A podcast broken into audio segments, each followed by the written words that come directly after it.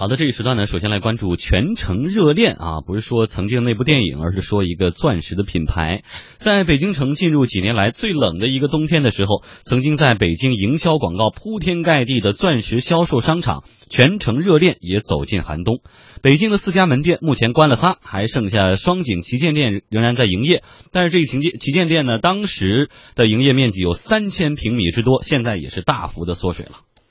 最近呢，有北京的消费者投诉，二零一二年他在全城热恋双井店花十二万元买了一颗裸钻，当初呢，商家承诺三年后呢可以原价收购，但是现在商场以没有出示回购协议为由拒绝回购。全城热恋到底怎么了呢？当初的承诺怎么不算数了吗？天下公司打了四个全城热恋在网上公布的电话，没有一个能打得通。于是我们拨通了他在微信公众号上留下的客服电话，没想到得到这样的回答。不是，你打错了，这电话以后都不是了，好吗？嗯。好吧就是委婉，就是委婉的让别再打了啊。嗯，二零一二年，全城热恋借壳中国公共医疗控股有限公司在香港上市，股票所属企业更名中国幸福投资控股有限公司。我们又给这家位于香港的上市公司打电话，但是对方表示他们什么也不知道。那也要打去北京那边的哦，我们香港这边不清楚，因为详细的情况你要问他们那边。中国幸福投资控股有限公司去年十一月发布的三季报显示，全城热恋在北京拥有三家门店，在沈阳、成都也都经营店铺，并没有提及在其他地方还有门店。据了解，在上海、山东乃至浙江温州，都还有至少六到七家全程热恋钻石商场。但是温州全程热恋钻石商场方面表示说，他们和北京的全程热恋不是一家公司。因为我们这边是跟北京不是同一个老板的，就是说我们是分开的、独立的一家店的哦。所以你这边东西拿到我们这边是不可以弄的，因为我们是独立的老板的，就是说那个不是。就是说，如果是连锁的话，你是可以的哦。但是我们这边都是每一家，就是每一个地区的老板都是不同的，所以是不可以拿到我这边换的。上海的全城热恋钻石商场的说辞和温州的也大致相仿。北京的，你是北京的全城热恋还买的，还是上海的全城热恋买的？我在北京。那北京的话，不好意思，你得找北京的公司，因为我们两家公司的不是在一起的，已经分割了。我们在二零一三年的时候就不是一家公司了，都叫全城热恋，但是全城热恋是上海公司注册的，北京公司他们没有注册，他们只是惯用了我们的名字。你在北京买的就只能去找北京的公司，你如果在我们上海公司买的话，你可以过来找我们。你知道北京这边全城热恋发生什么事了吗？哦，这个我还真不知道，因为我们隔那么远，你想上海离北京还蛮远的，再说我们不属于同一家公司，还真不知道。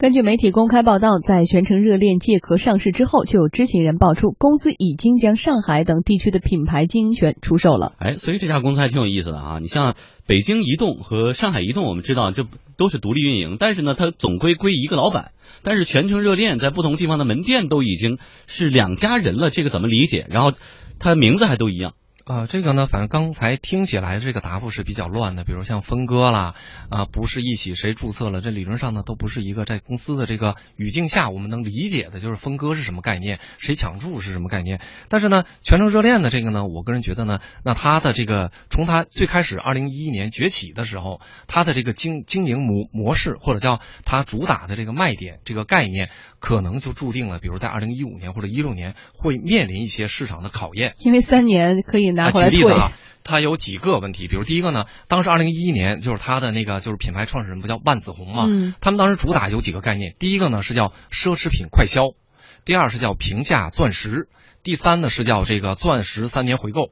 那就意味着呢，它呃它主打就是说此前呢，因为钻石市场上是呃国际市场是有这个寡寡头供货垄断的概念，这个渠道呃叫。戴比尔斯对戴比尔斯戴比尔斯，他的那个就是说这个价格溢价呢，这个价格垄断的非常厉害，而且他控制出货量，所以呢，按他们最开始的他们打出的概念，就是说钻石近几年呢一直是一个稳步增值的状态，说未来贬值的这个可能性叫无限接近于零，这个是我当时印象非常深的，就基本没有，所以呢意味着在这个判断下呢，他们可能说三年回购的这个问题呢，有可能他们认为三年后即便回购。那么因为他们也基于这个判断，说国际的钻石市场是这样啊，是怎么样？那未来是有升值，没没有降，而且当时就是回购的时候呢，顾客还要交一个百分之八点五的这中间的这个费用。事实上呢，钻石从去年就开始降价降的非常厉害，就刚才说的。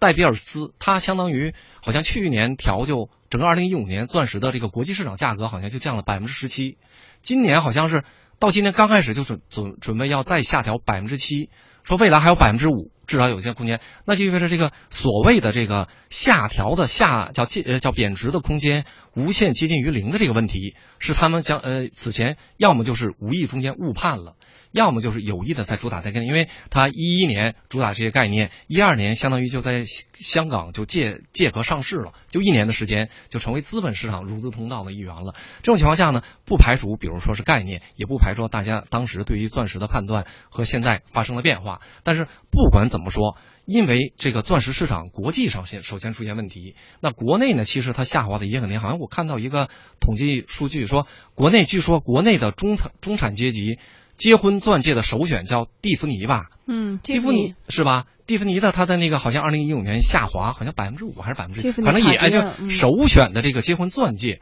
它都在下滑，那就意味着整个市场的这个需求萎缩的很明显。在这种情况下呢，又有这个三年之约，对吧？那一二年买的，因为一二年是大范围推出，到一五年、一六年、一二年底嘛。完了，呃呃，对，到一五年、一六年，这些问题都摆在这儿。那理论上讲呢，它的这个此前既定的经营模式，肯定会有一些特别大的这个。而且哈，还有一点是在于他们这个公司老板万子红，万总历来二十多年的从商经验，就是快速的炒作起一个品牌，然后呢再赶紧把这个品牌卖掉，然后变现。他的炒作和营销的能力是非常非常强的，但是。这么多年，从他经商的路径来看，他好像没有什么做长线的打算。嗯，但是有一点，这家公司是香港上市的公司，所以说怎么没有什么资讯披露出来？等我们看到的时候，就已经关店，全部关完了，就剩一家了。然后承诺也无人兑现，可能这里面还留有很多很多的蹊跷要去挖掘。会不会是他关店的这些的资产，其实已经剥离出了上市公司了？所以我没有必要。哦，事实上，它还有一个刚才提到了，就是它某些地方的这个品牌经营权已经出售了。嗯啊，出售是它的一种叫业务模式，那就意味着那些地方的这个专卖店也好啊，这种实体店不在它上市公司的这个主营资产之内了。嗯，好，所以我们继续来介绍这家公司哈，全程热恋号称全国首创的奢侈品快销的概念。二零一二年，全程热恋北京国瑞城店开业的时候，公司创始人万子红信誓旦旦地说：“我们的钻戒在销售过程当中可以剔除掉中间商的环节，因此可以以市场平均价格的一半来销售成品钻戒，而且消费者可以在使用三年以后再到商场把钻戒按照原价给退掉。像我们的三十分、五十分的商品，就你买完裸钻，你代购三年，原价可以在我们这儿，你可以回购。”也就是说，这三年你是白带的。呃，一克拉以上的，一克拉以上的商品呢，像标准一克拉，我们这儿是代购三年，不但原价退给你，如果当时的国际报价单升值的话，还可以分给你利润。然而呢，全程热恋北京国瑞城店如今呢已经是不复存在了。有业内人士分析称呢，万紫红建立商业项目之后啊，一般不通过长期持有培育品牌获得利润或者是升值，而是通过营销把项目呢卖出获利，并非一般做品牌的路径。更早之前，曾因万紫红的运营一度红遍大江南北的女人街，也同样沿袭了被转让的轨迹。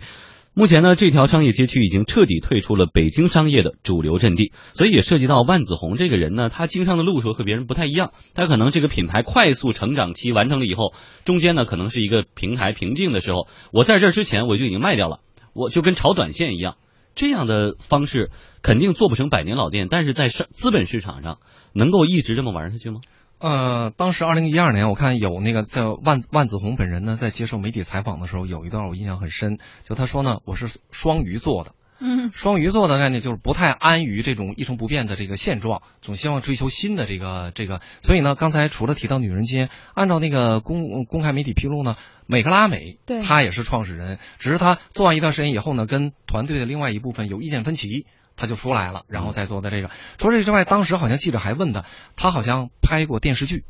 嗯，做过锂电池，